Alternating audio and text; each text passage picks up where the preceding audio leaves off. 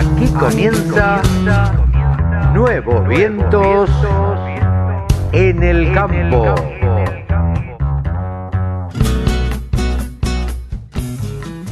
Hola, hola, hola, ¿qué tal? ¿Cómo les va? Buenos días, buenas tardes, buenas noches. ¿Cómo andan mis amigos? ¿Bien? Me alegro, espero que sí. Aquí estamos en una edición más de Nuevos Vientos en el Campo por la radio del campo. Hoy tendremos un programa movidito, una semana movidita, con muchísimas cosas. Y bueno, y vamos a tratar de, reflejar todo esto en el programa de hoy. Un programa con muchas notas, como seis notas. Vamos a arrancar con la gente de FADA, con Nicole Pisani Claro, que nos va a explicar de qué se trata el monitor, eh, un producto que ha presentado eh, la Fundación FADA. Vamos a charlar también con Jaime del Pino. Stein Semillas se instaló en la Argentina. Guarda que se vienen con todo. Expo Agro Digital. La semana que viene, a partir del miércoles, ahí van a estar. Así que Eliana es la ola, nos va a estar contando de qué se trata, cómo es y cómo hacer para ingresar, cómo visitar Expo Agro Digital. Mónica Ortolani, como siempre, analizando la actualidad. Así que estaremos charlando con Mónica también. También hablaremos con Marcos Pereda, candidato a vicepresidente por la Sociedad Rural Argentina. Y también charlaremos con Ezequiel Cruz del grupo Cencerro Consultores Agropecuarios. Muy interesante. Recomiendo, en el cierre va a estar esta nota. Así que, un programa movidito que ya arrancamos de esta manera.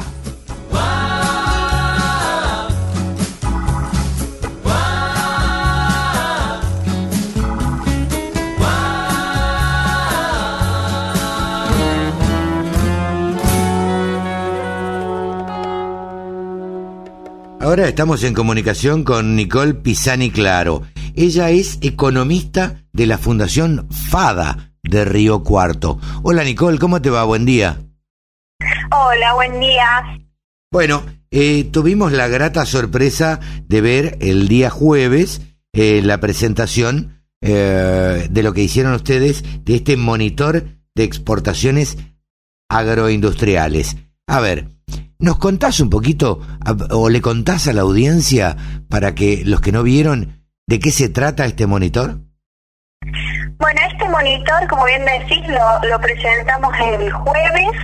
El monitor de exportaciones lo que muestra es un análisis de eh, durante los primeros seis meses del año 2020 de cuánto explicaron las cadenas agroindustriales del total de exportaciones de, nuestro país y después poniendo un foco en algunos complejos puntuales, desde cereales, carnes, hasta economías regionales, para hablar un poquito más de cada una de las zonas productivas y exportadoras de nuestro país.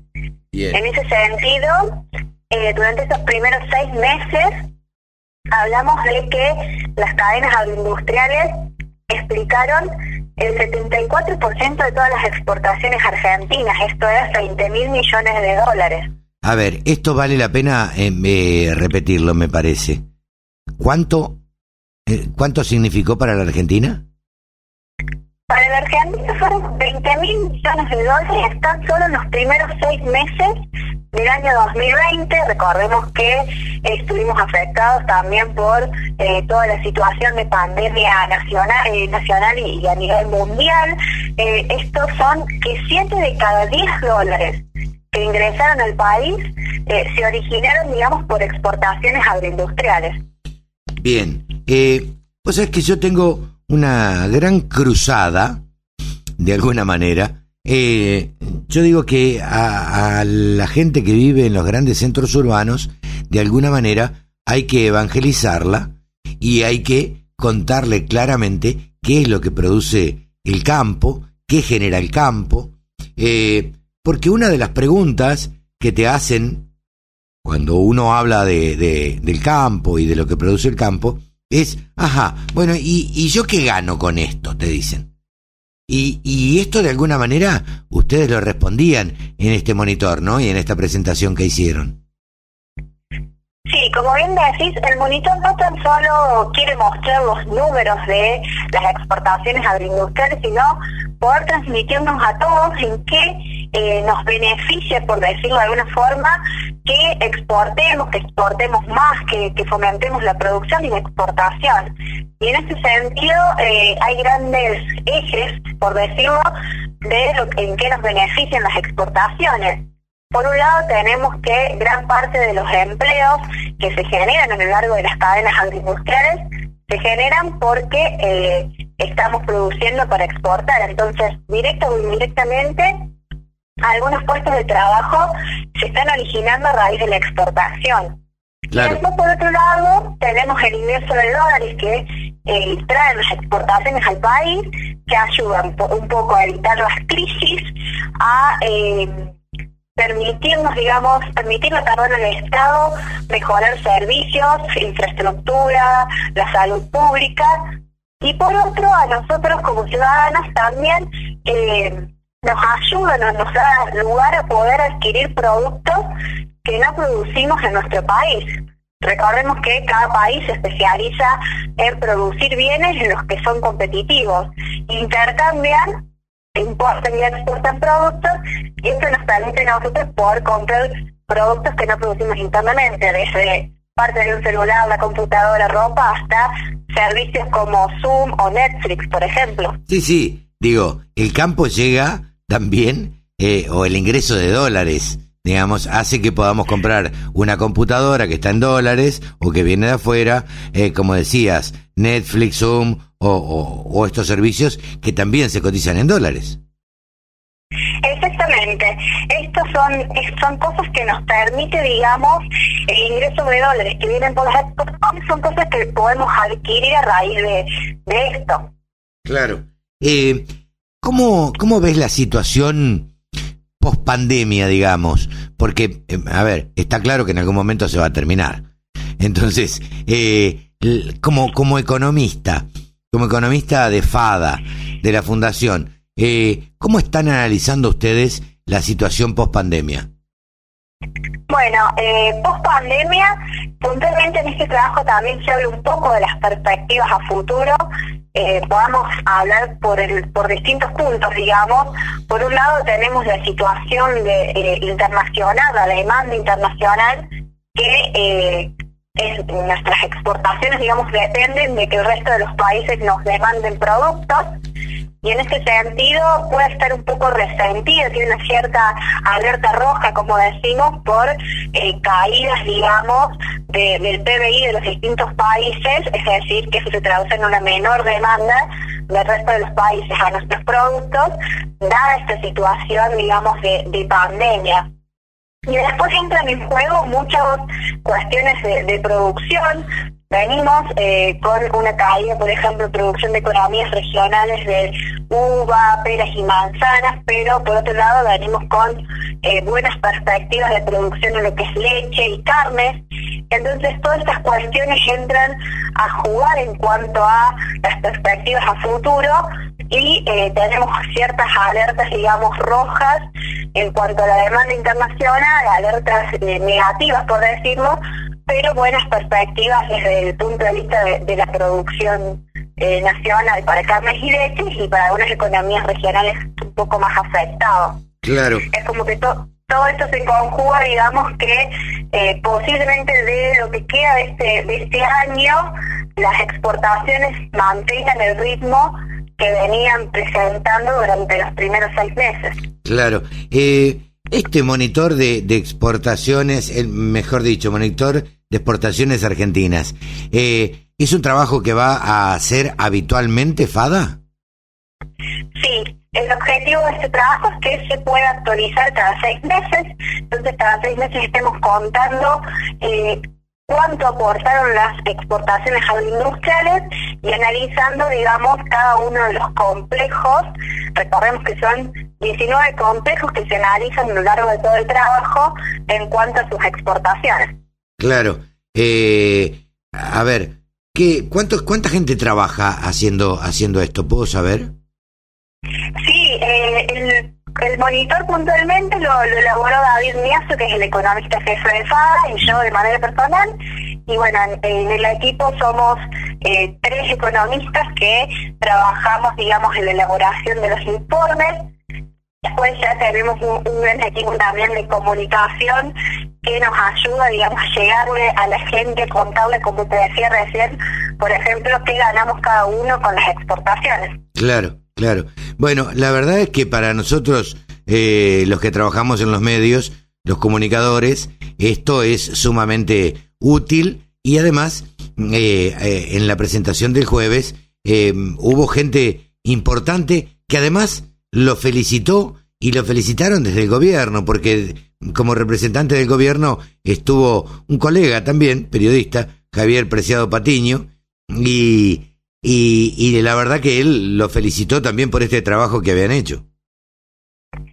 Sí, estuvieron presentes diferentes eh, personas de, el sector agroindustrial, estuvo Javier Pérez Patini y la verdad que para nosotros, eh, tanto desde la esfera pública como también eh, privada, en cuanto a las cadenas agroindustriales, eh, estuvo muy bueno que, que les gustara, que les llegara y que interesara el trabajo del monitor. Totalmente. Felicitaciones en vos y en, en, nombre tuyo a todo el equipo. Eh, por supuesto que David es un amigo, mandale un gran saludo desde ya. Eh, y, y, bueno, esperamos que nos siga llegando esta información. Nosotros tenemos por costumbre eh, difundir todas estas este, informaciones que producen ustedes desde allí, desde el centro neurálgico de Córdoba y desde el sector, uno de los sectores productivos más importantes. Así que la Fundación FADA siempre este, siempre a la vanguardia con estas cosas. Así que felicitaciones en vos, Nicole, y este, y nos estaremos viendo en cualquier momento. Muchísimas gracias y muchísimas gracias por, por darnos este espacio para contar un poco más acerca de los trabajos que hacemos a diario. La, los micrófonos de, de la radio del campo siempre están dispuestos para, para toda la información que produzca FADA. Un gran saludo, Nicole. Un gran saludo a vos y a toda la audiencia. Nicole Pisani Claro, economista de la Fundación FADA. 24 horas con contenidos del agro. Llegó la radio del campo. Estamos en comunicación ahora con Jaime Pino. ¿Quién es Jaime Pino? El director comercial de... Del Pino, del Pino, del Pino, del Pino. Ah, perdóname, del Pino. De nuevo, vamos. Sí, leí, leí como el traste. Estamos en comunicación con Jaime del Pino. ¿Quién es Jaime del Pino? Bueno, es el director comercial de Stein Semillas. Eh, Jaime, ¿cómo te va? Buen día. Buen día, bien, bien, bien, bien. Gracias por el, por el llamado. No, por favor, a vos. Eh, contanos en principio, para comenzar esta charla, qué es Stein Semillas, que, a ver, me parece a mí o se le empieza a nombrar desde hace poquito. Sí, sí, a ver, en realidad te la resumo así o empiezo la conversación de esta forma. Somos unos perfectos desconocidos Ajá. que tienen algo entre manos que todo el mundo quiere, me refiero a los productores, ¿no? Claro. Eh, sí, estamos, estamos, en Argentina, empezamos eh, en el año 17, en enero del 17, tres personas a, a, a, a, lanzar este proyecto al mercado argentino que es tremendamente competitivo, de semillas de soja estamos hablando y de maíz también. Uh -huh. Y bueno, eh, aprovechando, digamos, eh, un gran conocimiento de, de, la empresa madre que está en Estados Unidos, en el estado de Iowa, que es eh, esta. Sí, claro. Eh, está en Seed Company. Contanos un poquito la, la historia de esta empresa. Bien, comenzamos por, por, sí, por la base que es Stein Claro, Company. claro, por eso. Stein Seed Company, lo resumo en dos palabras, es la empresa más grande de soja del mundo y es una empresa familiar.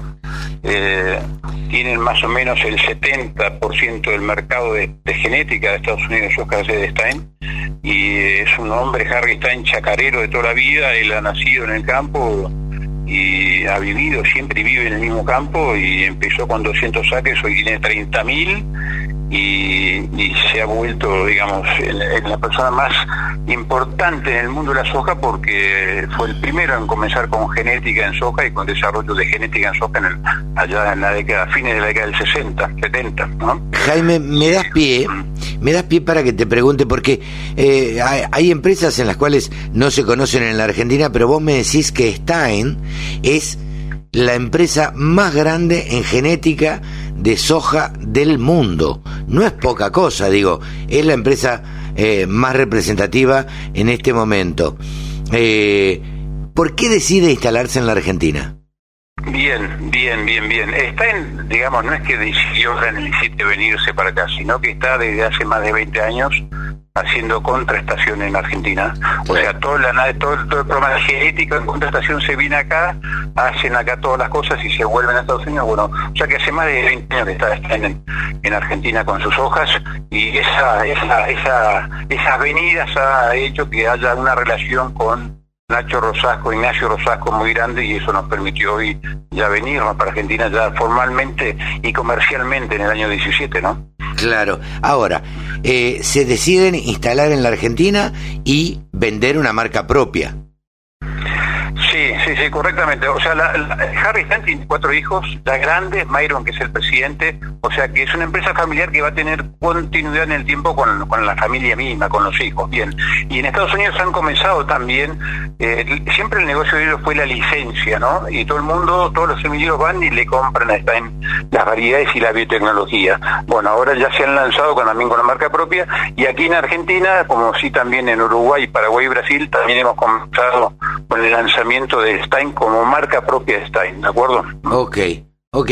Ahora te pregunto, eh, te saco un segundo de, del tema de soja, semilla, Stein. Eh, vos me decías que el dueño, eh, el, el, padre de Myron Stein, Harry Stein, ¿no? era un chacarero, ¿sí? Lo que nosotros acá conocemos como un chacarero. ¿Cómo está visto en Estados Unidos eh, Harry Stein?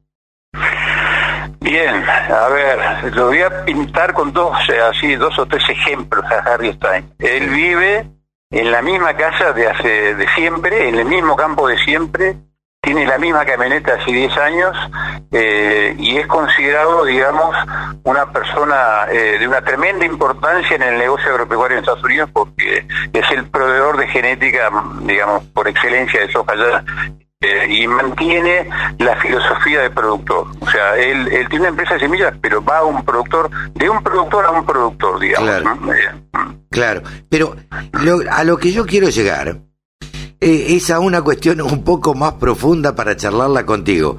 Eh, la imagen que tiene una sociedad de un productor agropecuario. Porque acá pareciera que en los grandes centros urbanos estamos peleados con lo que es el productor agropecuario o tenemos o, se tiene una idea distorsionada, nosotros que trabajamos con el campo no, pero eh, se tiene una idea distorsionada de lo que es el productor agropecuario allá ocupa un lugar en la sociedad, allá es una persona importante, allá en Estados Unidos, digo. Sí, sí, sí. Eh, Harry Stein y su familia, eh, digamos, eh, son, son tremendamente importantes y considerados como productores en el estado de Iowa. Además, es una persona que tiene mucha actividad social y, digamos, y política en el estado de Iowa. Y, y, es bien considerado por la sociedad, eso también, sí. Claro. Em, yo decía para, para, por eso te pregunté esto, para compararlo con la idea que se tiene acá de un productor agropecuario. Hasta hace poco se pensaba que un productor agropecuario era un gaucho de bote bombachas Después esto, bueno, ahora ha cambiado. Ahora el, productor agropecuario es un empresario que anda con una notebook en la, en, la camioneta, anda con dos o tres teléfonos para ver cuál le agarra señal en qué zona, eh, y es un empresario. Y va de campo en campo y, y vos lo verás continuamente a esto. Eh, independientemente de eso, no ocupan un lugar en la sociedad o no se les ha dado un lugar en la sociedad que a mí me parece que debieran tener en la Argentina. Sí, a ver, eh, eh, yendo un poco a este tema más de social de lo que es un productor. Eh, en general y lamentablemente en la Argentina un productor no es probablemente bien visto a nivel de grandes o de centros urbanos como Buenos Aires. Ahora, los productores en el interior, cada uno en su lugar, tienen una actividad tremenda socialmente y colaboran mucho con la sociedad, digamos, de, donde son originarios y colaboran y están y son grandes, digamos, hacedores de la economía del lugar. Claro. Eh, sí, yo pongo el ejemplo a veces para contrarrestar esto. Eh, los Grobocopatel eh, en, en Carlos Casares tienen un equipo de fútbol. digo, con lo que eso conlleva, hicieron un club de fútbol. Eh, entonces, digo, ocupan un lugar importante eh, determinados eh, productores agropecuarios y, y el y son el motor de determinadas ciudades chicas y medianas, ¿no es cierto? Sí, sí, que es que es así, realmente así como el caso que vos diste, hay muchos casos, ejemplos, pero te diría cientos de esos en cada localidad, donde los productores tienen una, digamos, un trabajo intenso en lo suyo, viviendo la incertidumbre del clima y del riesgo, digamos, en cada inversión que hacen con las siembras de maíz, que son caras, ¿no? Por hectárea o de soja y demás, y asumen ese riesgo, pero son, son gente que se quedan en el lugar, que invierten en el lugar y que están presentes permanentemente, es así, es así como ese Stein también, ¿no? Claro. Estamos charlando con Jaime del Pino, eh, director comercial de Stein Semillas, y quiero preguntarte, vuelvo ahora al tema Stein, y eh, te pregunto, ¿qué expectativas tienen? ¿Cómo piensan eh, trabajar en la Argentina? ¿Ya se han instalado? ¿Tienen revendedores? ¿Tienen...? contame un poquito cómo es el sistema y cómo, cómo van a trabajar acá. Bien, bien. A ver, empezamos en el año 17, este es nuestro cuarto año, y diría que nos, pasó una ola por arriba, como un tsunami, porque eh, no esperamos estar donde estamos en este momento. Estamos muy, muy bien, muy lanzados, eh, ya sea con los cultivos, ¿no? Con soja y con maíz. Con soja empezando, digamos, con el tema de, del programa de soja en LIS en la Argentina. Vamos a ser los primeros en comenzar con esto. Si Dios quiere, el año que viene vamos a tener un gran volumen de bolsas en el mercado la primera fiscalizada y la idea es, eh, o sea, nosotros hoy nuestro brazo comercial es la firma Nutrien, ¿no? que es una firma eh, canadiense, de origen canadiense, con un gran, digamos, eh, a productores chicos y medios con servicios de, fertilización. Ellos son nuestro brazo comercial y están en 44 localidades. Y a su vez estamos hablando con, con otros 40 o 50 multiplicadores que van a actuar en paralelo. Eh, comercializando la soja a sus propios clientes y abasteciendo a Nutrien también de la soja en lis que vamos a estar nosotros. Entraron cinco variedades de soja, son dos hojas de grupo 2, eh, un, un 3.8, un 4.0 y un 4.8, que son de muy buena performance, de muy buena, eh, digamos, eh, rendimiento a campo, las venimos testeando desde el año 17, así que estamos seguros, segurísimos, digamos, de que vamos a entrar con sojas que son muy buenas desde el punto de vista de la performance y el rendimiento, y encima son sojas en lis, tolerantes a, al 2.4D, eh, al glifosato y al glufosinato de amonio. O sea, es un sistema nuevo y, estamos convencidos de que eh, el 100% de los productores va a ser un recambio en cuatro años de, sus hojas CRR a las hojas en DIS, que es una nueva metodología y que si, si se usa bien, mira, digo, si se usa bien este sistema en DIS, se va a evitar, eh, digamos, de alguna forma eh, la resistencia a, herbicidas por parte de las malezas, porque alternando principios activos uno lograría que no se, que no se haga resistencia en, las malezas, ¿no? Te tengo que preguntar, eh, a ver que me cuentes, eh, ¿Cómo es, es la tecnología en List? Bien, bien, bien. La tecnología en LIS es algo nuevo, novedoso. El año pasado comenzó en Estados Unidos y en Canadá, fueron los dos primeros países que comenzaron esto. Ahora estamos saliendo nosotros y el año que viene Brasil también con nosotros, ¿no? Eh, es una tecnología nueva de punta tiene tres eventos. Esos eventos son la resistencia al 2,4-D, la resistencia al glufosinato amonio y la resistencia al glifosato. Eh, y es algo justamente que viene en un momento clave en la Argentina donde hay muchas malezas resistentes al glifosato, como puede ser el yudo colorado o como puede ser eh, la rama negra, ¿no? Y, esto vendría a ser una gran solución para toda esa problemática en Argentina y va a ser que en definitiva se vuelva a tener cultivos limpios, se vuelva a poder haber un incremento, digamos, los rintes a nivel y de menor costo, ¿no? Menor costo y de menor fitotoxicidad para el cultivo. La verdad que es una, una algo muy, muy, muy promisorio para Argentina. Eh, la verdad es que es bien novedoso lo que, lo que nos contás, Jaime. Eh, esperamos que tengan el mayor de los éxitos y por supuesto los micrófonos de la radio del campo están a disposición para lo que necesiten. Eh, nos pueden llamar en cualquier momento y nos pueden contar todas las novedades que tengan y, los adelantos que vayan teniendo acá en toda la red de distribución y la red que armen. Bueno, no, no, los somos nosotros, ¿no? Ante esto llamado a ustedes y la verdad que viene bien porque somos unos perfectos desconocidos que tenemos algo grande entre manos y, estamos convencidos y seguros de lo que tenemos, ¿no? Así que desde ya mil gracias a ustedes por, por, el llamado y desde ya contamos con ustedes con esto.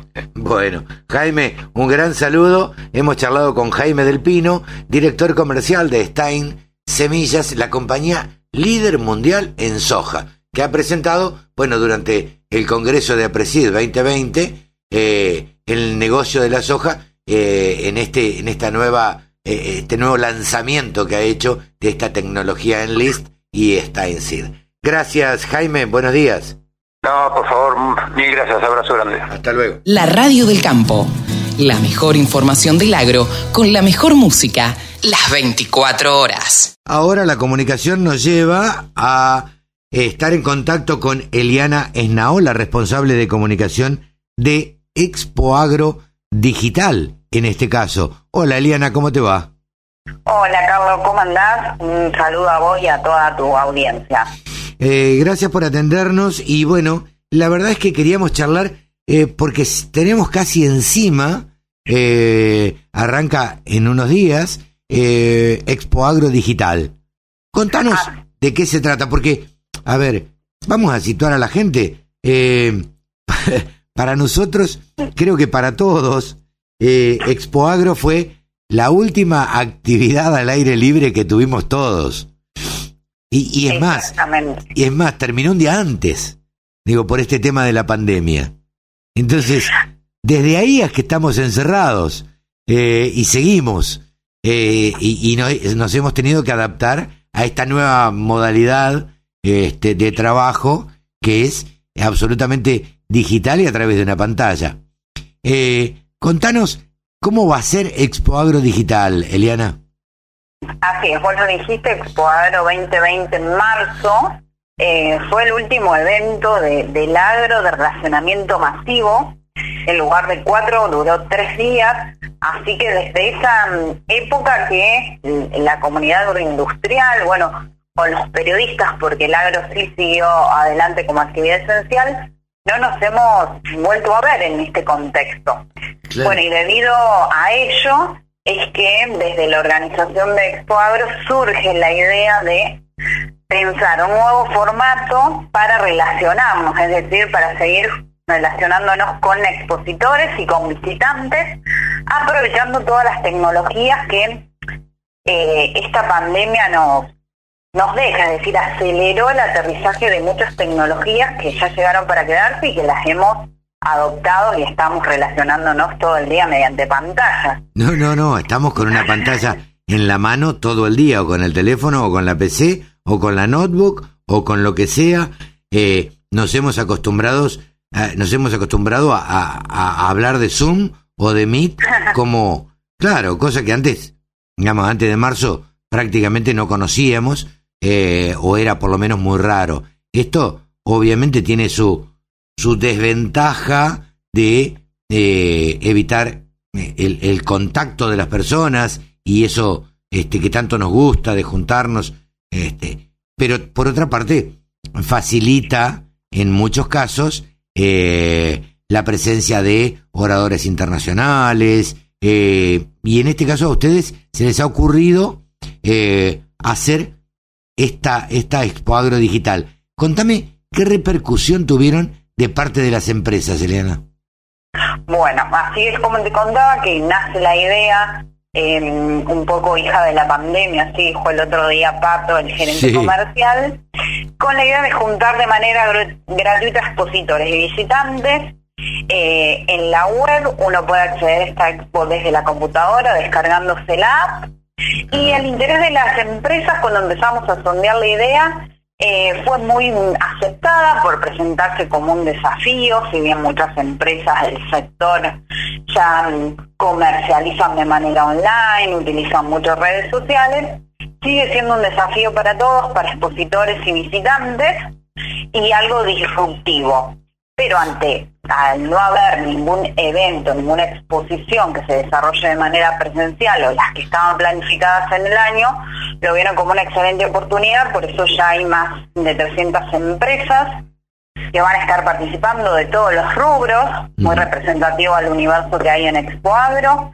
También van a estar los bancos y todas estas empresas que van a estar tenían como condición para participar de Expo Agro Digital llevar ofertas, es decir, son dos días de ofertas, por eso es un gran atractivo, o sea, de todos los visitantes que nos estén escuchando, todo el público relacionado al agro, es una muy buena oportunidad para entrar y ver el agroshop de ofertas que le decimos. Todas las empresas tienen sus promociones, ya las están publicando en redes sociales. Nosotros también, así que es una muy buena oportunidad para hacer alguna inversión que tengan pensada eh, en insumos, maquinarias y otros productos que consideren del agro. Sí, totalmente. Digo, hasta sacar un crédito barato que va, seguramente van a ofrecer eh, los bancos o a tasas preferenciales. Che, esto, esto, perdóname que te lo diga así, esto es como un hot sale del campo, ¿no? Exactamente, sí, muchos le, han dicho el hot sale del agro, no lo quisimos titular así, pero es un, una similitud porque la verdad que el atractivo de la expo va a ser las, las ofertas y las promociones, por eso está, está bueno ir adelantándose y viéndolas, es de acceso gratuito, es decir, todos los que nos están escuchando pueden ingresar a expoagro.com.ar y a partir de allí ya se pueden registrar y al ingresar a la expo eh, van a ver un, gran menú, van a ver un botón de expositores donde pueden buscar las empresas por rubro, por producto. En otro botón van a tener todas las ofertas juntas también, va a haber remates, el miércoles está el del Rohan y el jueves el de AFA. Va a haber disertaciones entre 50 y 70 charlas para ver en el momento que uno quiere. Es decir, la mayoría está grabada, esto pensando en que la persona no tiene que estar sujeto a la agenda de si es a las 4 me voy a perder la charla. No, la puedo mirar en el momento que yo quiero y desde donde quiero. Entonces, esto nos permite la, la, tecnología, si bien para algunas cosas tiene algunas ventajas, en este contexto le estamos encontrando mm, muchos beneficios, sobre todo para acercar a gente de otros países o de otros lugares que quizás nunca ha llegado a exponer o a visitar Expo Agro. Claro, eh, esperan, eh, a ver, eh, estaba pensando en, en Expo Agro Internacional, porque, claro, esto va a acercar a, a mucha gente de delegaciones internacionales, por ejemplo, que están a un clic de distancia. Exactamente, sí, esto es lo que permite justamente cortar las distancias. el 7 y el 8, es decir, el lunes y el martes, como actividad cerrada, se van a hacer las rondas de negocios que son virtuales, rondas de negocios internacionales. Hay alrededor de compradores de 30 países que se van a estar reuniendo con eh, las empresas expositoras durante esos dos días. Así que ya ahí vamos a ver cómo los primeros dos días, cuáles son los resultados. Pero sí, la idea es apostar a justamente que la tecnología nos permita acortar, acortar distancias y que más gente pueda llegar a, a Expo Agro. Claro, dos vías tiene el público en general para, eh, para ingresar triple a través de una computadora www.expoagro.com.ar y si no bajando la aplicación de supongo que desde el Play desde el Play Store o del App Store este pueden bajar la aplicación eh, que, que se llama también Expoagro, ¿no? Exactamente, nosotros igual sugerimos que lo hagan desde la computadora porque eh, es más cómodo. Creo que todos hoy en día, estando eh, encerrados, estamos más con la compu que con el teléfono. Totalmente. Y algo para destacar de, esta expo, a diferencia quizás de otros eventos virtuales, porque la verdad que se vienen haciendo mucho y ya todos estamos muy familiarizados, es que eh, cómo me comunico, ¿no? Como visitante con ese expositor. Bueno, ingresada, como te comentaba, a la plataforma, busco por producto, por rubro y me va a arrojar una serie de empresas y el stand de la empresa es un micrositio, ¿no? Allí yo estoy interesado en determinado producto, determinada promoción, puedo hacer una videollamada con algún representante comercial. Por intuición nos vamos a dar cuenta, están los iconos que dice reunión, videollamada, entonces haciendo clic ahí yo me voy a poder comunicar con alguien que esté con desde el otro lado, eh, virtualmente, sentado en el stand. Hay más de 700 representantes comerciales que van a estar del otro lado esperando ser contactados por los visitantes. Claro, claro. Imagino, a ver, una persona que esté buscando mm, tractores para hacer algo fácil, digamos.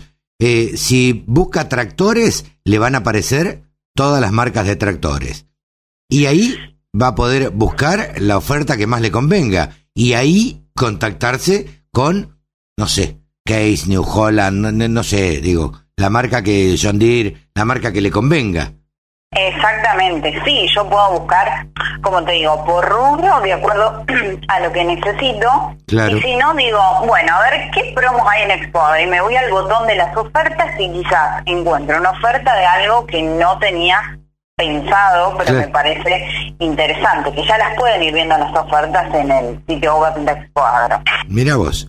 Bueno, la verdad es que esta pandemia, una de las cosas que nos ha dejado, como digo yo, es hacer un, un curso acelerado de tecnología, porque nos hemos eh, familiarizado con todas estas tecnologías que nos acercan de alguna manera, hemos encontrado la manera de poder vernos, de charlar este, y de intercambiar, y esta, esta manera que han encontrado ustedes también es de presentarle, ofrecerle al productor agropecuario, eh, bueno, eh, otra, otra alternativa para que las empresas este, se aglutinen, para que las empresas puedan mostrarle al productor todo el potencial que tiene.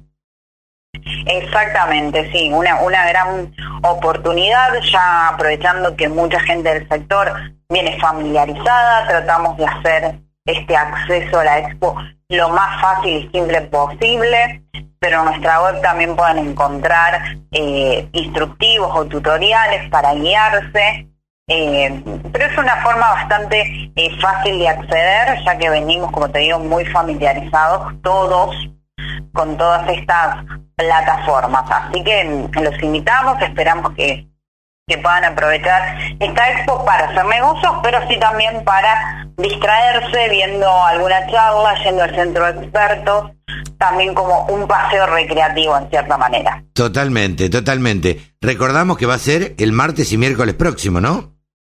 El miércoles 9 y el jueves 10. No, miércoles, jueves eh, y, el 10, ok. Exactamente. La, la expo está abierta de 8 y media a 18.30. Esto significa que durante ese horario eh, habrá personas, estos representantes comerciales de las empresas, esperándolos para atenderlos y después de las 18.30 uno puede ingresar, pero quizás no va a haber nadie en el stand que esté atendiendo. Claro, claro, claro, no va a haber alguien disponible que pueda responder ese llamado. Bueno, Eli, les deseamos el mayor de los éxitos, seguro que lo van a tener, y eh, eh, ustedes son la, eh, la exposición ícono de la Argentina. Yo siempre digo que Expoagro es donde arranca el año, ¿viste? allá por marzo arranca el año y, y este y, bueno, y eso marca un poco la tendencia de cómo va a ir este, el año para adelante. Eliana, el mayor de los éxitos y saludos a toda la gente de Expo Agro Digital. Muchas gracias a vos, Carlos, por el espacio, por acompañarnos siempre en la difusión y a todos los que nos están escuchando, los esperamos el 9 y el 10 de septiembre. Pueden ingresar a www.expoagro.com.ar Así que los esperamos. Muchas gracias, Carlos, y a seguir cuidándose. Sí, claro, no queda otra. Eliana Benay, responsable de prensa de Expo Agro Digital. Con un solo clic, descarga la aplicación La Radio del Campo. Después, solo tenés que ponerte a escuchar tu radio. Ahora, como hacemos cada 15 días aproximadamente, estamos con la titular de tónicaonline.com.ar. Mónica Ortolani, ¿cómo te va? Hola, ¿cómo estás, Carlos? Siempre un gusto estar con vos. Eh, acá desde Junín, más, más contentos que llovió esta última semana, así que cambiaron los ánimos. Yo creo que, ¿viste cómo cambian los ánimos cuando, cuando llueve en el productor agropecuario? Eh, vienen tristes, tristes, tristes, y de pronto una lluvia, aunque sea de 20, 30, 40 milímetros, alivia y cambia el ánimo de una manera impresionante. Contame un poquito ahí cómo se vive. No, no, acá estamos más, más contentos con el tema de, de, la lluvia y bueno, digamos, eh, bien, bien, digamos, y aparte, aparte de la lluvia, también tuvimos semanas de verdes en los precios, digamos, por decirlo de alguna manera. A ver, contanos cómo es eso. de los granos, así que... No, el, tema es el siguiente, si nosotros comparamos desde los mínimos, o sea, tanto en disponible como en futuro, eh, realmente tuvimos también un verano en los precios, especialmente, bueno, en maíz y en, y en soja, y en soja, bueno, un poco también potenciado un poco por nuevas compras de, de China. Eh, así que si uno mira, digamos, si vos tomás la soja, en el disponible desde los mínimos de 211 llegamos a casi 260. Ayer bajó un poquitito hace tres días que está más o menos igual, pero a veces, bueno, son eh, cotizaciones, digamos, eh, interesantes. Por lo menos también cambia, cambia el ánimo y, y a veces para hacer alguna eh, digamos, o alguna inversión o alguna compra de insumos, digamos, como una manera también de comprar dólares, eh, bueno, eh, son precios que, que no son para despreciar, digamos. Claro. Moni, si tenés que darle una recomendación a un productor hoy en día, ¿qué le decís? ¿Que se cubra con qué? Mira, yo siempre digo que, tienen que tomar coberturas en lo posible flexibles o tienen distintas formas. Una forma de cubrirse y de fijar sus precios es a través de los tradicionales forwards, ¿no es cierto? Que es una manera de asegurar precio y hoy, digamos, maíz, eh, maíz futuro eh, en 145, si bien no cierra, digamos, quizás las rentabilidades, eh, bueno, no es un valor tampoco para no tenerlo en cuenta considerando que es, un 63% más o menos del, valor de la soja. Lo mismo que una soja futuro mayo a 2.39, cuando llegó a mínimos de 212, la soja mayo, ya son precios que ya te disparan, eh, eh, digamos, nosotros acá con los ingenieros hicimos unos cálculos eh, y una soja de 2.31 en esta zona ya estaría cerrando una rentabilidad por lo menos un poquito más amigable, así que una soja a 2.39 en mayo, bueno, son valores que por supuesto no son los que estábamos acostumbrados, pero tampoco están tan mal. Entonces, cubrite o con un forward, por lo mejor compraste insumos, pero ahí estás comprometiendo mercadería física, o bien con coberturas flexibles. Con, eh, comprando puts que también este tema de las coberturas flexibles, put que te cubrís a la baja, em, que digamos, la gran ventaja es que como que es un seguro y no estás comprometiendo mercadería física. Eh, tanto para la nueva campaña como, por ejemplo, si tienen que cumplir obligaciones em, ahora eh, de, de, acá hasta diciembre, y a lo mejor saben que van a tener que vender grano, ¿no es cierto? Si bien la soja, digamos, entre una soja dispo y una soja noviembre no tenés casi diferencial, tomando un put vos te aseguras una baja si sabes que tenés que, eh, que después salir a vender. Eh, eh, digamos, o sea, las coberturas, digamos, los puts estableciendo pisos es una cobertura, digamos, yo digo, linda, porque si establece pisos, no comprometes la mercadería física, y queda siempre abierto eh, a la suba. Eh, y otra ventaja, discúlpame que te corte, no, no, no. Eh, es que aprovechando un dólar oficial que quizás esté retrasado, mm. esa cobertura después en dólares quizás te quede más licuada, por decirlo de alguna manera. Si tenés que tomar cobertura, voy aprovechando un tipo de cambio que está retrasado, es un buen momento para que el productor se siente con su asesor comercial, con su contador, con su corredor, no sé quién le estará, digamos, digamos acompañándolo en su gestión, en su gestión eh, comercial, establecer, eh, establecer coberturas. Eh, claro. contanos de qué se trata la, la última columna tuya. No, la, la, última, la última columna, digamos, un poco saliendo de los precios, ¿no? Y saliendo un poquito a lo mejor, conectándonos un poco con el, con digo, aprovechando los ciclos de la naturaleza, ¿no? Estamos en el mes de septiembre, ¿no es cierto? Que el mes de septiembre es, eh, eh, nos reconecta con esa posibilidad del resurgir, ¿no? Del renacer, ¿no? Viene la primavera, parece mentira, nos guardamos en marzo. bueno, ahora, si bien estamos en, digamos, en, esa estación que, digamos, todo resurge, para que también fue necesario guardarse, ¿no? Entonces, digamos, digo, el invierno que, digo, Pari nos, nos invita a repararnos y a guardarnos, y fíjate que estamos en una estación también tan complicada, yo digo, desde lo político, lo económico, lo social, em, eh, juntar todas esas fuerzas y ver también cómo podemos em, cómo podemos evolucionar más juntos. Y también es otra invitación al, al productor y en realidad a todos, porque no vivimos solos. O sea, nosotros, sea, por más que, que querramos, nos pongamos objetivos, seamos muy buenos en nuestra gestión agropecuaria, no es suficiente. No, claro. Porque necesitamos un contexto que nos genere condiciones y más que nunca creo que tenemos que, ser determinados, ser resistentes, ser perseverantes y también expresarnos para impedir este arrebato a la, a, la República que jamás en mi vida pensé ver lo que vi.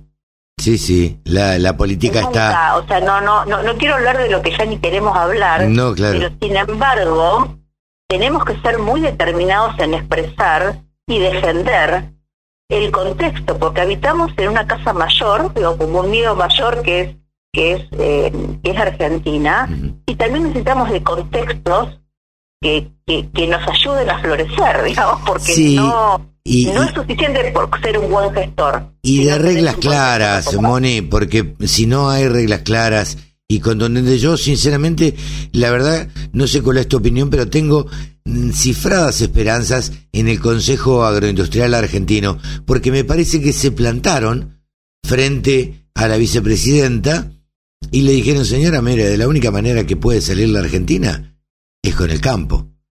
Y nosotros le podemos garantizar eso. Y me parece, me da la sensación de, de, de afuera, no sé, por ahí es una cuestión de deseo nada más, eh, que entendió el mensaje y que eh, pareciera ser que si se traza un plan a 10 años o a 5 años, que acá ya en la Argentina sería larguísimo, me parece que pueden llegar a funcionar las cosas, ¿no?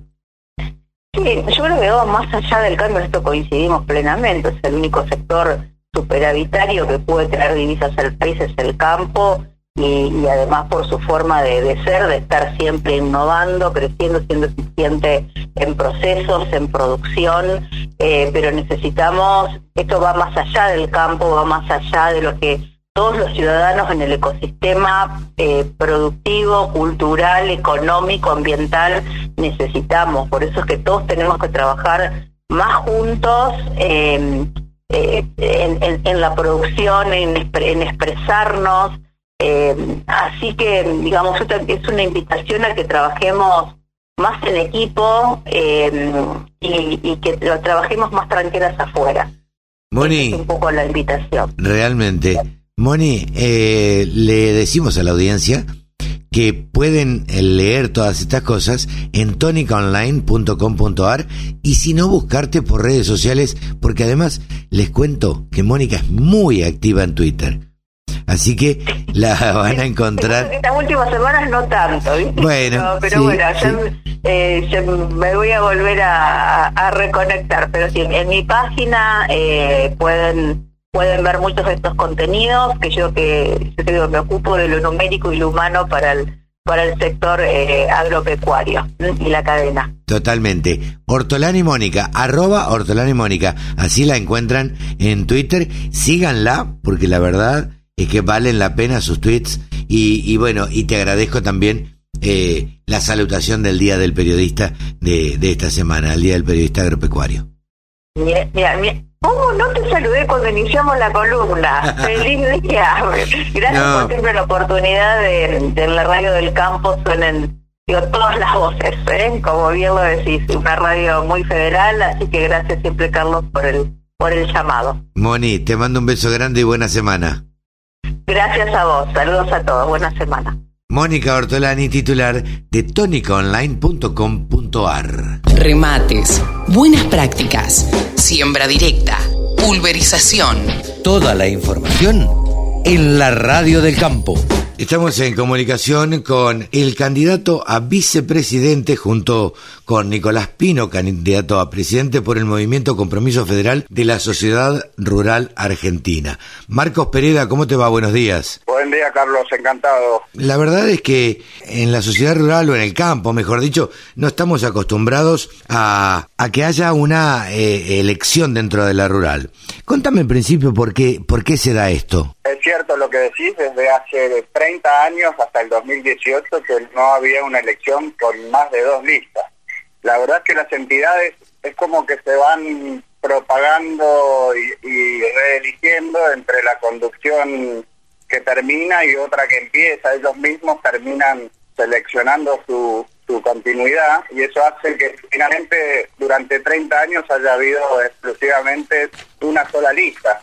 Todo lo que sea renovación se va quedando de lado, ¿no? Y uno termina justamente mirando mirando para adelante, pero por el espejo retrovisor. Es una es una mala situación. Desde el Movimiento Compromiso Federal, desde el año 2018 que estamos ofreciéndole al socio esta posibilidad de la alternancia y este año nos vemos que tenemos grandes posibilidades de, cambiar la conducción, así que estamos muy entusiasmados, Carlos. A ver, ¿qué los lleva a ustedes eh, a presentarse y eh, a, ponerse en esta lista opositora, si se quiere, y cuáles serán las cosas que tienen para ofrecerle a los socios de la rural? Mira, nosotros vemos que la conducción de la rural es una conducción muy centralizada, la conducción de la rural debe ser a todo lo contrario, debe ser horizontal, debe bregar por la alternancia, debe ser abierta, debe estar integrada a la ciudadanía, abarcativa y adaptada a los tiempos modernos. Démonos cuenta que, hoy estamos en el siglo XXI, ya año 2020, y todavía estamos con un sistema electoral que pareciera del siglo XIX, llevando y trayendo sobres, haciendo una logística que es de loco. Eso al socio lo pone de punta, ¿eh? lo estamos comprobando a diario, eso porque tenemos todo un sistema para llegar al socio y vemos las dificultades que significa cuando no llega un sobre, cuando el otro llega pero no llega la, boleta. Podemos estar en el siglo XX dependiendo de un sistema de correo en el medio de una pandemia que sabemos que no funciona. Eso refleja más una voluntad de perpetuidad de la actual conducción que, que, que, de algo moderno. Marcos, ¿qué tienen para proponerle al socio? ¿Ustedes tienen una especie de plataforma? Sí, como tenemos un plan estratégico, son los lineamientos de un plan estratégico. Y ahí en relación al socio lo que tenemos pensado es ofrecerle eh, primero integrar todo el todo el, sector servicios a través de un de una app a donde el socio desde su teléfono puede acceder a todos los servicios, ya sea de registros genealógicos como sistema electoral, como las distintas ofertas comerciales que puede haber para, para, su, para su producción incluso, información sobre economía y sobre clima, bueno, estamos pensando a ver cuál va a ser, esto. sobre todo lo que queremos es integrarlo dentro de un esquema de coworking en el predio de Palermo, que cuando... Además, sobre todo para socios nuevos o socios de, de, distinta escala que cuando por ahí llegan a la ciudad tengan la posibilidad de tener un lugar físico a donde encontrarse con sus pares, a donde encontrarse con sus eh, relaciones comerciales Claro. donde puedan tener a lo mejor un servicio de secretaria o algún tipo de servicio, todos los servicios que podamos darle desde, desde la escala de nuestra propia, trabajando unidos podemos ofrecer economías de escala a nuestros socios y creo que eso es muy interesante. También desde, desde ese lugar de coworking estamos pensando poder ofrecerle a los más jóvenes las plataformas para poder hacer los lanzamientos de ActTech que hoy en día están tan tan en boga, ¿no? Y que son tan importantes porque se viene un cambio tecnológico al galope y, y la rural tiene que estar anticipándose y ofreciendo esa posibilidad para que haya cada vez más socios en la rural. ¿no? Ahí se mezcla también el tema de la representatividad. Necesitamos más representatividad. Estamos charlando con Marcos Pereira, candidato a vicepresidente por el Movimiento Compromiso Federal. Marcos, te saco un poquito de la interna de la, de la sociedad rural y te pido una opinión casi política. Se formó el Consejo eh, Agroindustrial Argentino. ¿Qué opinión te merece a vos que la rural no esté allí? Mira, nosotros creemos que es fundamental, Movimiento Compromiso Federal cree que es fundamental, esto lo ha expresado muy bien nuestro candidato a presidente Nicolás Pino, que la sociedad rural sea la cuarta pata de la mesa de enlace. Nosotros debemos defender la integridad del productor agropecuario y para eso tenemos que fortalecer la mesa de enlace. Hoy la mesa de enlace participa toda menos la sociedad rural adentro del Consejo Agroindustrial y sabemos ahí que hay varias dificultades porque como sector primario estamos en desventajas, tenemos ciertas desventajas impositivas frente al resto de los eslabones de la cadena. Justamente por eso es fundamental estar allí y defender al productor. Y si tenemos que, y si tenemos que ponernos firmes y golpear la mesa en este sentido, hay que hacerlo desde la mesa de enlace toda unida, como un bloque bien sólido. Creemos que es muy importante estar en, la, en, en el Consejo Agroindustrial. En caso de en caso de ganar, Marcos, ¿ustedes propugnarían por integrar el Consejo Agroindustrial? Completamente. Queremos estar ahí adentro, sí. ¿Ustedes ven que ese es el camino, de alguna forma, eh, que ha encontrado el gobierno para integrar al campo eh, a, lo que sería el sector productivo? Eh, Carlos, nosotros sabemos claramente de que el campo es el motor del país y que el campo debe integrarse de alguna forma en una forma inteligente y para eso tenemos que sentarnos en las mesas que existan a discutir cómo hacerlo de la manera más inteligente. Sabemos que hay un montón de impuestos distorsivos que están frenando la economía y que están frenando nuestro, nuestra capacidad para, para expresar nuestro pleno potencial. En ese sentido, lo decíamos el otro día, si Argentina quiere llegar a los 100 mil millones de dólares de exportación, va a necesitar de que al agro se le quiten los impuestos distorsivos, porque para que exprese su potencial, poder producir en todas las, en todas las regiones del país. Y estos impuestos que usted conoce de distorsivos no lo dejan producir en lugares donde la productividad es menor porque no le no le alcanza no le alcanza el margen. Marcos, muchísimas gracias por esta charla con la Radio del Campo y bueno, volveremos a hablar después de las elecciones. Como no, encantado Carlos, ha sido un gusto y siempre a disposición de la audiencia. Que tenga buen día, gracias. Marcos Pereda, candidato a vicepresidente por el Movimiento Compromiso Federal de la Sociedad Rural Argentina. Exposiciones, muestras, rurales, novedades. Toda la información en la radiodelcampo.com. Y ahora estamos en comunicación con Ezequiel Cruz del Grupo Cencerro. ¿Cómo te va, Ezequiel? Muy bien, Carlos. ¿Vos cómo andás? Muy bien, por suerte, transitando esta pandemia, eh, esta cuarentena eterna, pero bueno, este, no nos queda otra, parece que es por el bien de cada uno y uno se tiene que cuidar para no contagiarse y para no contagiar a otros.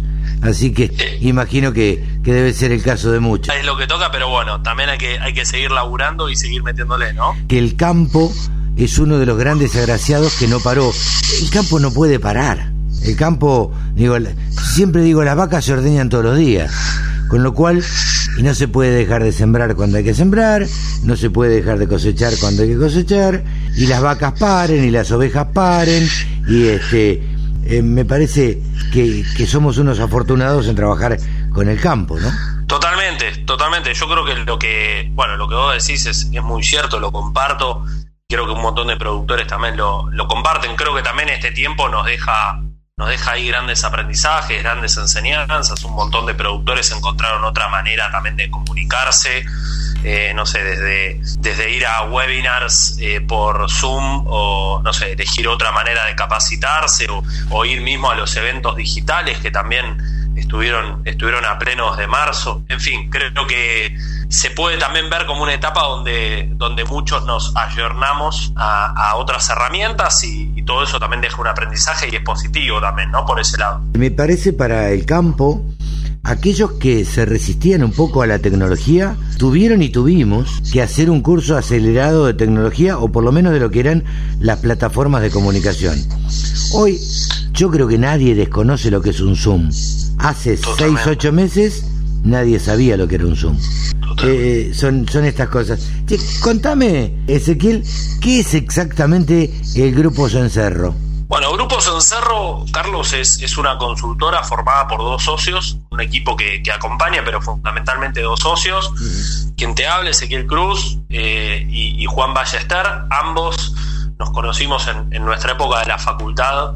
Eh, en, la Universidad Argentina de la Empresa, ambos estudiamos la licenciatura en Administración Agropecuaria, y yo creo que un poco en ese momento se empieza a formar grupos en cerro, ¿no? Desde identificar que había un montón de temas eh, de gestión, que ahora vamos a charlar un poquito, pero, pero también temas, temas contables, temas de decisión, de gerenciamiento de las empresas agropecuarias que no estaban siendo abordadas de la mejor manera, consideramos en ese entonces y, hoy también consideramos que hay grandes oportunidades de mejora para, para esto, pero bueno, se empieza a forjar en una relación de, de dos estudiantes y hoy ya bastante tiempo después. Eh, entonces, te decía que eh, Grupo Cencerro se forma ya en los tiempos de la, de la facultad con Juan, yo creo que ahí ideológicamente, ¿no? Y hace dos años nos juntamos ya, bueno, siendo profesionales, habiendo profundizado los estudios, yo me fui un tiempo a trabajar afuera del país eh, y volví,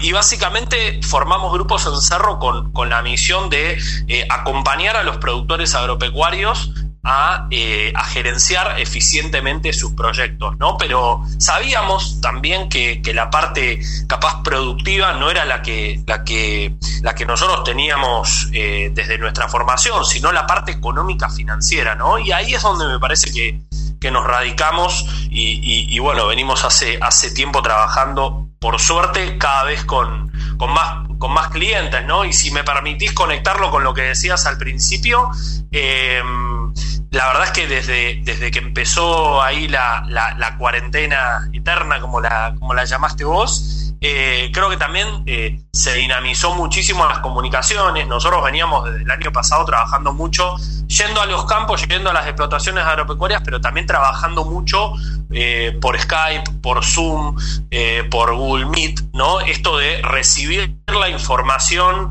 del contador, del ingeniero agrónomo, del veterinario, nosotros procesarla, que es que es, que es a lo que nos dedicamos, ¿no? Procesar esa información y convertirla en presupuestos, en flujos de caja, para llegar mensualmente a una reunión de gestión en donde el productor pueda visibilizar cómo anda su negocio.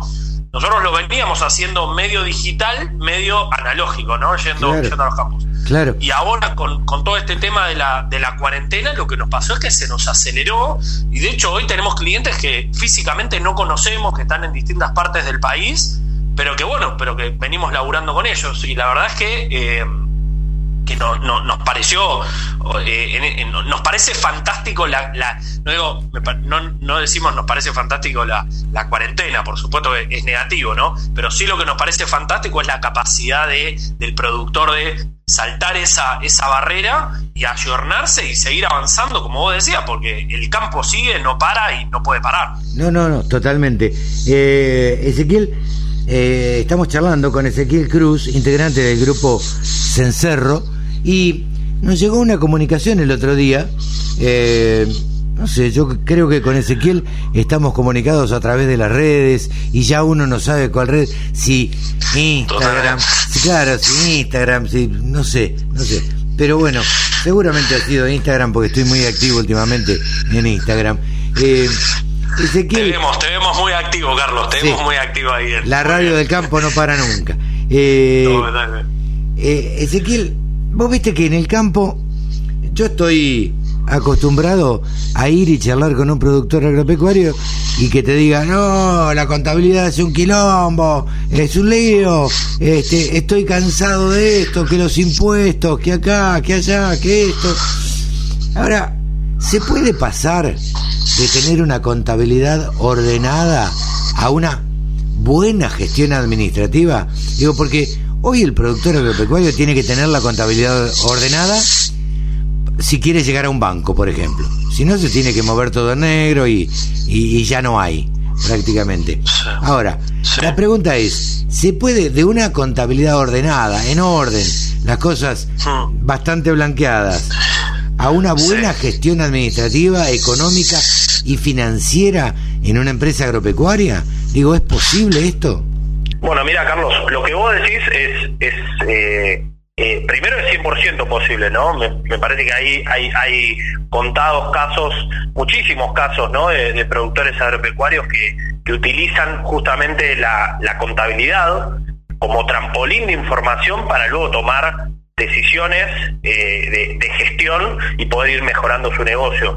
Eh, nosotros siempre lo que decimos es que hoy en día en la Argentina el que no tiene una contabilidad ordenada, que es una contabilidad que mínimamente te sirve para estar al día, impositivamente hablando, y como decís vos, para presentar una carpeta bancaria, para apalancarte, eh, el que no tiene eso directamente no puede no puede laburar en el, sector, ¿no? O sea, todos los productores, eh, hablando mal y pronto, están yendo algunos a las puteadas un poco más o un poco menos, pero yendo al contador todos los meses a presentarle los comprobantes. Nosotros lo que decimos es que con un esfuercito adicional el productor podría mejorar muchísimo la gestión. ¿Por qué? Porque si vos tenés la contabilidad ordenada, tenés tus ingresos, tenés tus egresos, tenés tu patrimonio claro, ¿sí? Eh, porque se lo llevas al contador todos los meses, con un esfuercito más, dedicándole tiempo de análisis, nosotros ahí siempre le calculamos que entre 15 y 20 horas por mes de análisis de lo que es la gestión, esa información eh, contable, eh, producirla en un presupuesto, producirla en un flujo de caja, en un tablero de control. Esa información contable se puede convertir en información para toma de decisiones que, que el productor la utilice justamente para mejorar, ¿no? Para proyectar su crecimiento o su decrecimiento también, ¿no? Para empezar a pensar en estas decisiones de gerenciamiento, como le llamamos nosotros, y de alguna manera buscar eh, la beta para poder seguir eh, laburando y cada vez mejor, ¿no? Entonces nosotros la respuesta es que sí, definitivamente se puede, se puede, se puede hacerlo. Yo lo que creo es que eh, muchos productores capaz no tienen el conocimiento para poder hacerlo esto, el conocimiento técnico, y bueno, y ahí estarán seguramente los, así como el agrónomo sabe del planteo técnico del eh, agronómico del, campo, así como el veterinario también apoya la manga, bueno, ahí estarán los administradores agropecuarios eh, que, justamente elaboran estos temas y ven, o sea, básicamente, o sea, el objetivo es maximizar la rentabilidad de la empresa, ¿no? No, totalmente. Todos eh, están, todos, todos están detrás, detrás de eso. Digo, todos quieren ganar más plata, no por el hecho de ganar más plata, sino por hacer rendir más la empresa como corresponde. Totalmente, totalmente. Por ejemplo, déjame decirte ejemplos concretos de, o sea, teniendo la contabilidad ordenada, qué se puede hacer, ¿no? Por ejemplo, vos podés calcular los márgenes por cultivo y por lote, los márgenes brutos, eh, determinar si, por ejemplo, no sé, estuviste lejos o cerca de cumplir el presupuesto que se le asignó a principio de la campaña, a cada unidad de negocio, revisar la posición del stock, eh, la, posición comercial del stock de los granos. Muchos, o sea, hay veces que es tan rápido la velocidad del negocio en el campo que eh, el productor, viste, se pierde, che, entre cuántos camiones, cuánto me queda acá, cuánto me queda allá y uno se da cuenta de que eh, a nosotros nos pasa, nos pasa con clientes en donde cuando les hacemos parar la pelota, che, pero escuchá, este, hay dos camiones que no cobré. Y, esas cosas pasan, no, En, el día a día. Esas cosas pasan y son mucha plata. Totalmente, es mucho dinero. Entonces, capaz que el esfuerzo productivo que estás haciendo por un lado, eh, capaz, o sea, también lo tenés que ir acompañando con un esfuerzo de ordenarte y ver y gestionar, como le decimos nosotros, ¿no? Gestionar, hacer, mm. optimizar la administración, la economía, las finanzas de la empresa. Te escuché por ahí decir que cada productor debiera dedicarle, cada productor no, vos estás hablando ya de empresas agropecuarias, que es a lo que apuntás para, para, para ordenar y, y, como consultoría. Decime, eh, ¿a vos te parece que qué tiempo debe dedicarle eh, de la empresa? ¿Qué, cuántas horas? ¿Te escuché decir 15 horas? Sí, eh, nosotros lo tenemos medido, lo hemos, hemos hecho ahí una, una, una medición el año pasado eh, de lo que lleva una, una pyme agropecuaria, ¿sí? De lo que del tiempo que lleva administrarla y eh, justamente armar una gestión armar una gestión básica no eh, como justamente para tener este tipo de herramientas como presupuesto tablero de control cash flow etcétera. Y lo que hemos llegado a la conclusión es que con 16 horas por mes cuatro horas por semana, ¿sí? Eh, se puede hacer un acompañamiento y, y, justamente dedicando estas horas el productor puede tener eh, la gestión controlada. ¿no? Eh, esto lo decimos porque muchas veces al productor le, le, pasa que dice, che, yo no tengo tiempo para hacer todo este tipo de cosas. Bueno, no me des, eh, no sé, 40 horas por dame 4 horas por semana y yo te acompaño a armar una buena gestión en donde todos los meses vamos a ir pudiendo revisar el negocio y ir pudiendo revisar si eh, las cosas que teníamos, las cosas que vos estabas pensando que iban a pasar, justamente pasaron y si no pasaron, aplicar correctivos para que pasen, ¿no? Eh, y ahí hay, ahí hay un tema que, que nosotros siempre cada vez que podemos, y gracias por mencionarlo, Carlos, lo decimos porque pues creemos que, que está que está bueno, ¿no? Dimensionarlo en eso. 16 horas por mes claro. armar una buena gestión. Eh, vos sabés que yo creo que debe ser eh, para un productor agropecuario o para alguien que esté al frente de una empresa lo más engorroso. Porque a los productores agropecuarios les gusta andar arriba de la chata, subirse al tractor, estar haciendo cualquier cosa, pero menos sentarse y ponerse a ver papeles o ponerse atrás de la computadora proyectando y demás. Yo creo que es lo que más le embroma al productor. Pero si uno lo ve de esta manera, son dos días de dos jornadas de ocho horas, son cuatro horas por semana. Eh, la verdad que no es tanto. Y así se mantendría una empresa bien ordenadita, ¿no? Totalmente, y, además cualquier productor acá en ese sentido, no es que no es, no, es para hacer una campaña del miedo, ¿no, eh, no, Carlos? Pero, pero la realidad es que cualquier productor tiene un vecino, tiene un conocido, tiene un familiar que la pasó mal por no ser ordenado o perdió gran, eh, gran capital por, por no ser ordenado, por mandarse un moco administrativo, ¿sí? Y, me parece que, que, vale la pena, vale la pena, vale la pena estar finos, ¿no? Nosotros siempre decimos es cuando te presionan desde todos lados, ¿sí? Eh, el otro día leía, por ejemplo, que la bolsa de, de, Córdoba decía que, que, la rentabilidad de la soja dio 0% de la campaña anterior. Eh, eh, cuando y, bueno, y ahí tenés una presión seguramente impositiva. Decían, si no estuvieran, si las retenciones estuvieran a niveles de años anteriores, la rentabilidad hubiese sido 6%, ¿no? Entonces, nosotros lo que decimos es, cuando vos te presionan de tantos lados, eh, la herramienta que vos tenés es mirar adentro de tu empresa y decir, che, ¿cómo me pongo lo más finito posible para no mandarme ningún moco? Y me parece que este tema, aunque vos, aunque yo coincido con lo que vos decís, ¿no? Que, que al productor le gusta estar arriba de la chata, le gusta estar arriba del tractor, le gusta estar recorriendo el lote, pero también el productor sabe que metiéndose en este tipo de situación, o sea, metiéndose en este tipo de análisis, es donde le, le, justamente le encuentra el juego y puede llegar a, hacer algo positivo, ¿no? Ezequiel, te comprometo para dentro de 15, 20 días charlar de nuevo estos temas, para, para ponerlos en la radio y me parecen que, que al productor agropecuario estas cosas le interesan eh, y le interesan también cómo pueden obtener el mejor asesoramiento posible. Cuando quieras, cuando quieras Carlos, vos sabés que siempre los, los teléfonos están abiertos para vos y te mando, un, te mando un gran abrazo hoy y a toda tu audiencia. No, por favor, gracias a vos, estaremos en contacto en cualquier momento. Estuvimos charlando con Ezequiel Cruz, uno de los titulares del grupo Cencerro.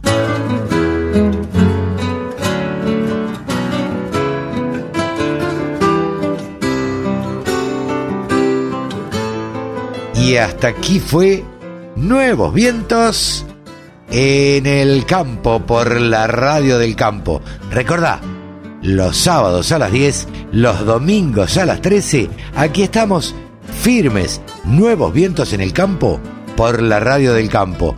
La podés escuchar www.laradiodelcampo.com o bajándote la aplicación a tu celular. Así que, eh, no tenés excusa, nos podés escuchar de cualquier manera. Nos despedimos. Hasta la semana que viene. Chau, que lo pasen bien.